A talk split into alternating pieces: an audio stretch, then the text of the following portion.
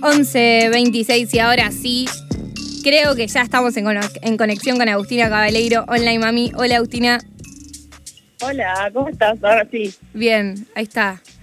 Los problemas de comunicación de, de este contexto pandémico. Totalmente.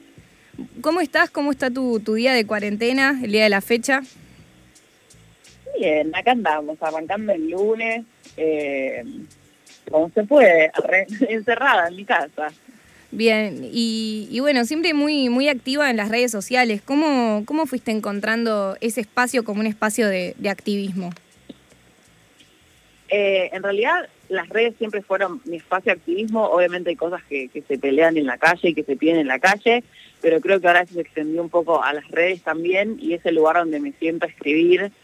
Eh, y siento que tiene mucho que ver con la democratización de los medios. O sea, ahora todos podemos dar nuestra opinión al público y el público puede eh, diferir o estar de acuerdo, decir está buenísimo o esto que estás escribiendo es una porquería, borrarte tu Instagram. Eh, siento que tiene que mucho que ver con eso, con ahora los activistas encontramos un lugar ahí re fuerte cuando antes capaz si querías escribir sobre tus ideas o sobre lo que pensabas o llamar a la reflexión, tenías, no sé, que estar capaz en la tele eh, o de escribir un libro, que es como, como cosas que, que no todo el mundo tiene acceso, es mucho más fácil, eh, claramente si un posteo de Instagram que escribir un libro, ¿no? Eh, entonces es como que, como que ahora va un poco más por ahí.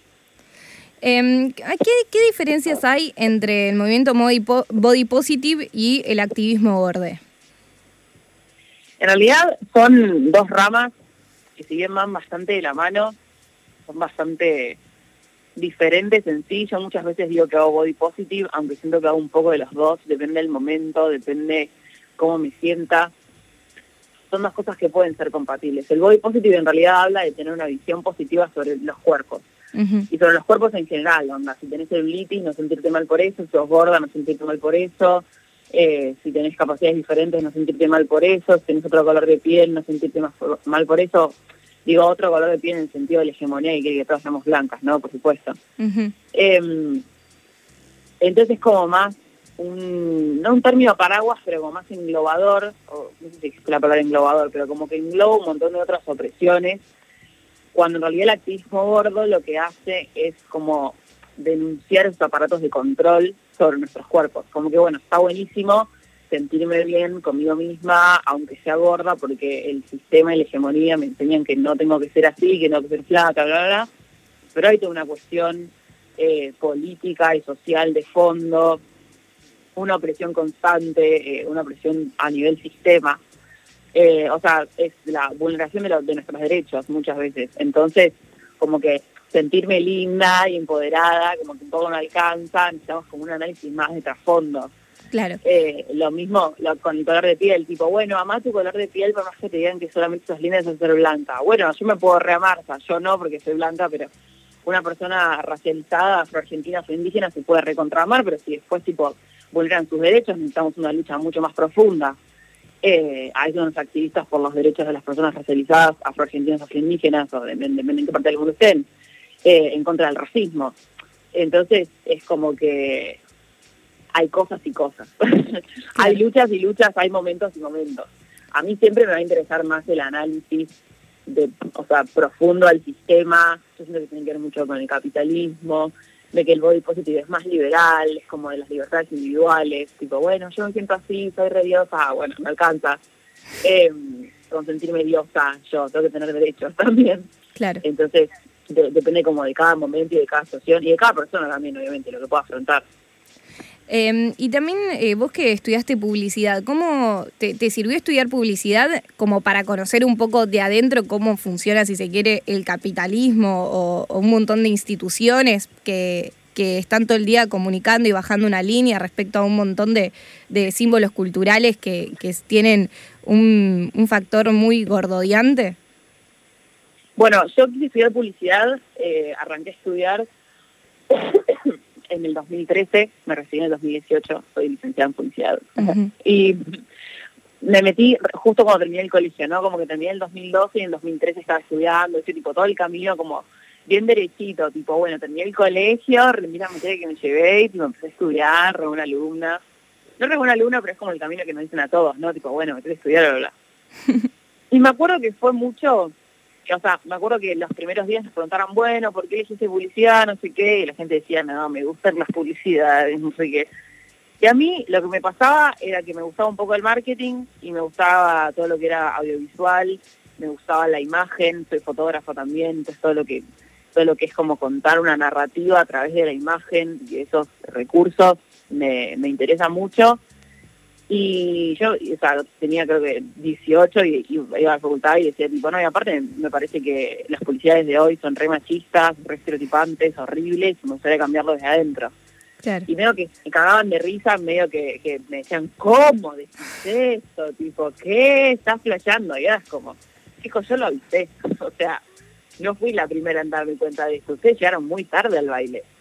Y ahora, bueno, hay un reavance en la publicidad, por más que siguen siendo muchas veces la raíz de todos los males, eh, hay un reavance, que no nos resuelve la vida, claramente, pero bueno, data de que el consumidor tiene otras necesidades y tiene otras exigencias con las marcas. Tipo, ahora se suena mal y tipo, te cancelan, ¿entendés? Y bien merecido.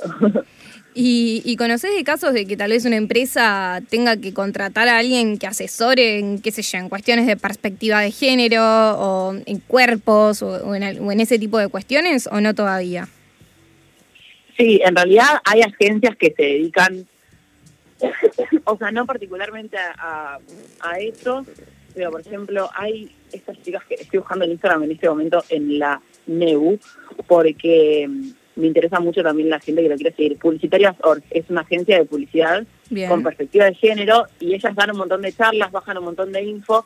Entonces, no sé si hacen exactamente como consultorías que vos las puedas llamar para eso, pero sí tenés como un montón de cosas. Si vos querés aprender, o sea, como si vos querés aprender y querés construir y querés tener algo eh, piola, está ahí las herramientas. De hecho, estas pibas tienen eh, una, ¿cómo se llama esto? Tienen como un mazo de cartas que vos te compras, onda test, de Bechtel.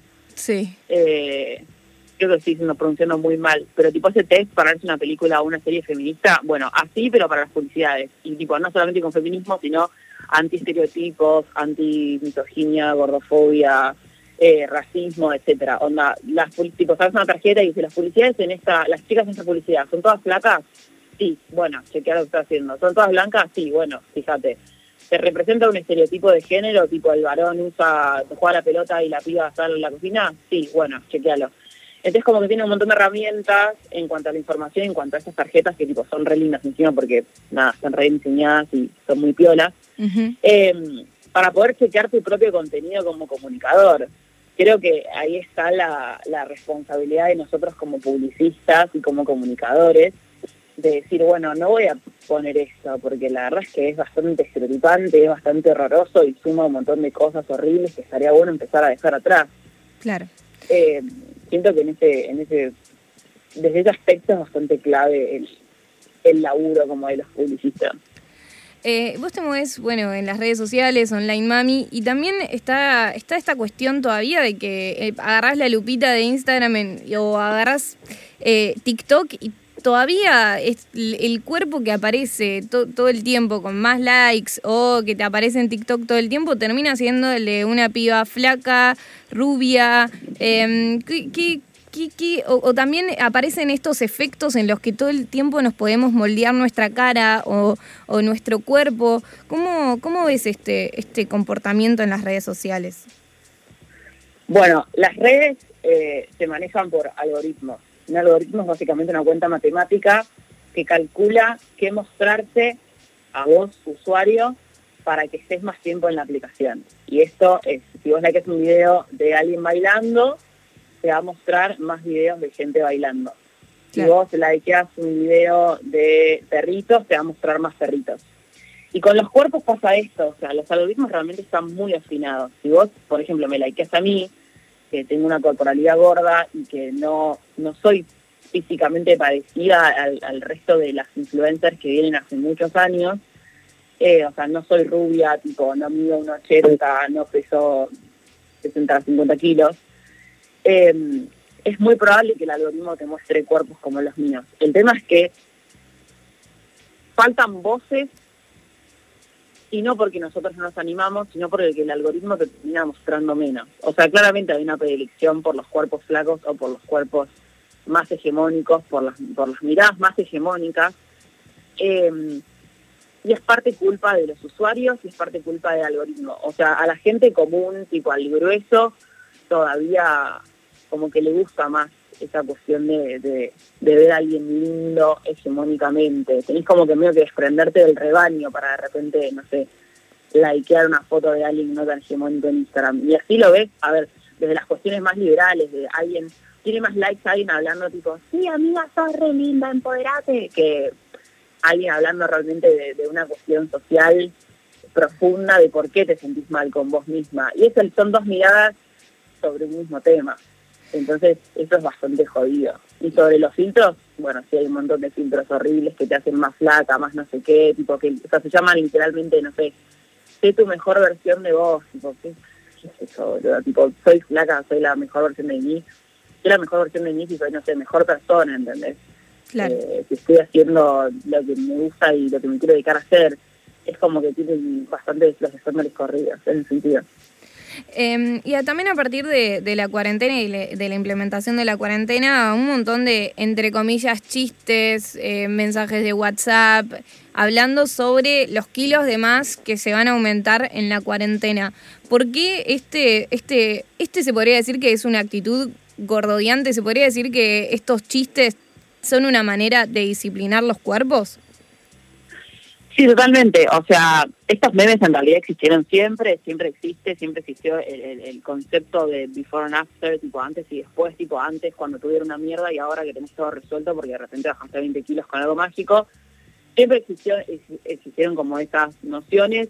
El tema es que la cuarentena les dio una excusa más. Tipo, bueno, es que antes me da miedo engordar porque la vida, ahora me me da miedo engordar por la cuarentena. Y es siempre poner en valor el cuerpo del otro, porque claramente los que lo suben no son gordos y no están cerca de ser gordos y nunca lo fueron, ¿entendés? O sea, engordar tres kilos por la cuarentena cuando tenés una corporalidad flaca y nadie te cuestiona y no te gritan gordo por la calle y no te, no te prohíben la entrada a un boliche, no, significa que no formás parte claramente de esa opresión de la cual estás haciendo un chiste. O sea, yo creo que se puede hacer humor, citando una vez una cosa que dijo Julia Mingolini, es que se puede hacer humor con todo, depende si te reís del oprimido o te reís del opresor. Si te estás riendo del gordo porque está engordando o pensás que va a ser una gorda horrible o lo que sea, y sos un poco un soete, te estás riendo del oprimido, te estás riendo de la persona a la cual le, vulneran los derechos y no la dejan existir. Reíte de otra cosa, da vuelta a tu discurso. Em, pero claramente no, no les interesa eso. Es como, ay, voy a terminar horrible, juá, fin de una, una gracia. Y aún... Y aún hay como mucha resistencia, ¿no? Esta cuestión de que alguien dice, ay, mirá, voy a engordar todos los kilos que voy a aumentar esta cuarentena. Y vos cuando le intentás decir, che, mirá, la verdad, esto que está diciendo bastante gordodiante, no, no, no da risa. Estás hablando de que no querés tener una corporalidad gorda, ¿entendés? Eh, ¿Pensás que todavía hay como mucha resistencia? ¿Qué, ¿Qué, qué, caminos podemos tomar o de qué manera podemos concientizar un poquito, tipo, che, eh, no da esto, quiero una sociedad menos gordodiante? ¿Cuáles son los caminos para vos eh, a, a, transitar? qué buena pregunta. Creo que hay mucho laburo por hacer. Lo primero es tipo pasar el micrófono a mí lo primero, pero se me ocurren muchas cosas como al mismo tiempo. Una de las que podemos hacer es que si tenemos una corporalidad flaca, alguien que, la, sociedad no percibe como gorda, pasar el micrófono, tipo, tenés una plataforma, eh, recomendar artistas, recomendar comunicadores, recomendar creadores de contenido, tipo, che, lean esto. Después, si no sos capaz comunicador, porque nada, trabajas otra cosa, es tipo, se comparte ese posteo con el que estoy de acuerdo, porque capaz un amigo le sirve, y no solo para ayudar a ese creador de contenido, sino también porque capaz ese amigo desde ese lado puede construir un poco. El otro día me mandaron un mensaje re lindo, que era tipo una chica que me, que me screenshoteó como, o sea, screenshoteó una conversación que tuvo con, con un amigo de ella, eh, y el amigo decía tipo, che, escuché el, episodio tal del podcast de Online Mami, eh, y la verdad es que me doy cuenta de que un montón de veces fui re mal amigo con vos. Nada que ver con, con lo con la gordofobia, con el gordodio, ¿no? Porque hablaba como de autoestima y de salud mental y otros temas pero es como que estoy poniendo allá afuera en el mundo, un, episodio un podcast o un texto, una foto, un video para que alguien piense algo, y vos considerás que estás de acuerdo y que te gustaría que más gente lo vea, una, una forma re fácil es compartiéndolo.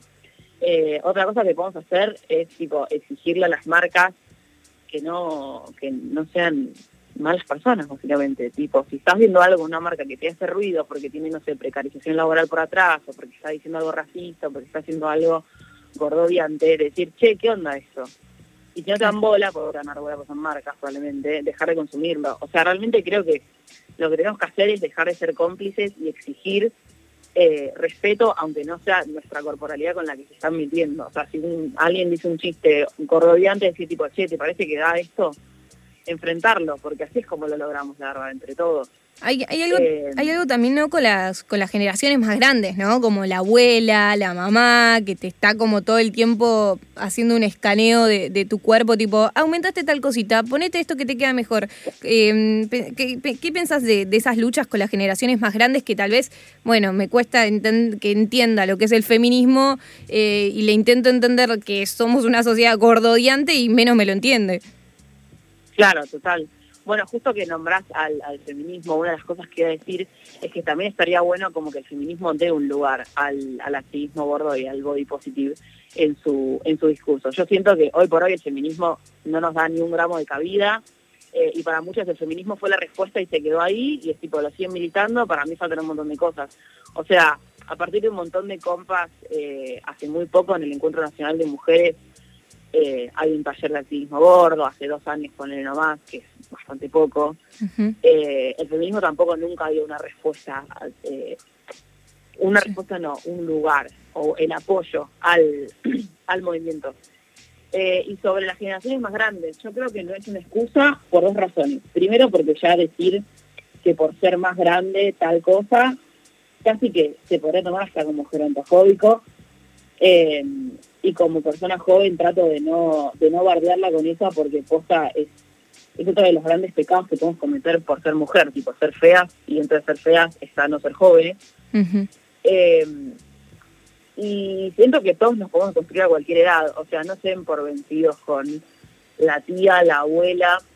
Una cosa es no pelarte todo el tiempo porque te quieres cuidar vos tu salud mental, lo cual lo ando completamente, pero, o sea, si podés intentar tener una conversación, a decir, tipo, che, por favor no digas esto porque la verdad es que me hace muy mal y me lastima, y, tienen un, pariente, eh, una madre o un, padre que, que, los, que sienten que los va a escuchar y que no se va a generar una situación, no sé, violenta, o etcétera, eh, traten de tener esa conversación, de decir, tipo, che, no está bueno esto que estás diciendo, la verdad es que me lastima, es una boludez, tipo, estás flasheando, probablemente te estás lastimando vos también, porque obviamente cuando no, respetamos los patrones de belleza de las mujeres, como que nos, nos repercuta a nosotras mismas también. Si somos tan duras con, la otra, es porque estamos siendo duras con nosotras mismas cuando no estamos quizás quizás eh, deconstruyendo nuestras ideas. Em, y nada, tratar de, de charlar. Sí pasa que es una cuestión generacional. Ellas fueron criadas de otra manera en la que no fuimos criadas nosotras y a su vez la gente más joven no sé cuántos tenés vos, pero yo tengo 25 y capaz me junto a hablar con una pía de 17 cuando, cuando fui al Nacional de Buenos Aires, por ejemplo, tipo, yo dije, ¿qué carajo? ¿Cómo sabe tanto? Y tiene 15, ¿entendés? ¿Qué? Es increíble eso. Pero bueno, cambia generación a generación para mejor, por suerte. Algunos, después hay otros que son tipo votantes de neoliberalismo y tienen 13 años, yo no entiendo, tipo futuros votantes, pero bueno. Claro. Claro, claro. Estamos en comunicación con Online Mami. Eh, preguntarte qué es el Shadow Band en, en Instagram. ¿Qué es el shadow ban? El shadow ban es cuando Instagram decide que vos no estás eh, posteando contenido que respeta sus reglas, básicamente. Todas las redes sociales tienen reglas eh, de no postear cosas violentas, no postear desnudos, etcétera. Bastante poco progres, ¿no? Sí. Y, y el shadow ban es cuando deciden silenciar tu cuenta eh, sin avisarte, por eso es shadow de sombra, como que no es que dicen tipo, che, mira, te bajamos ese posteo, como cuando alguien te reporta un posteo o una historia y te dice tipo, mira, lo bajamos porque va en contra de nuestras eh, community guidelines, tipo, va en contra de nuestras reglas de comunidad. Claro. Literalmente hacen que tu perfil aparezca menos, que le aparezca menos a los que te siguen, que si alguien busca tu nombre, eh, eso no estoy muy segura si pasa, pero me parece que si vos porque, o sea, vos entras a Instagram y pones tipo online M, capaz te aparece directamente online mami-bajo. Claro. Si yo estoy shadow baneada, es muy probable que vos pongas online mami-bajo y aún así no te aparezca mi perfil, te aparezcan otros perfiles que se llaman parecidos. A mí nunca me pasó, conozco gente que dice que le pasó, también es algo medio anda a chequearlo, porque como es justamente un shadow ban y nadie te avisa y nadie te dice nada y no lo puedes chequear, Bien. que hacer medio como una treta para chequear si aparece tu posteo en el hashtag. Eh, es medio es medio difícil, la verdad. Muy bien, muy bien. Bueno, muchas gracias por esta comunicación, Aus. Eh, también tenés un podcast, publicita todo lo que tengas ganas de, tener. Dos podcasts, ¿o no?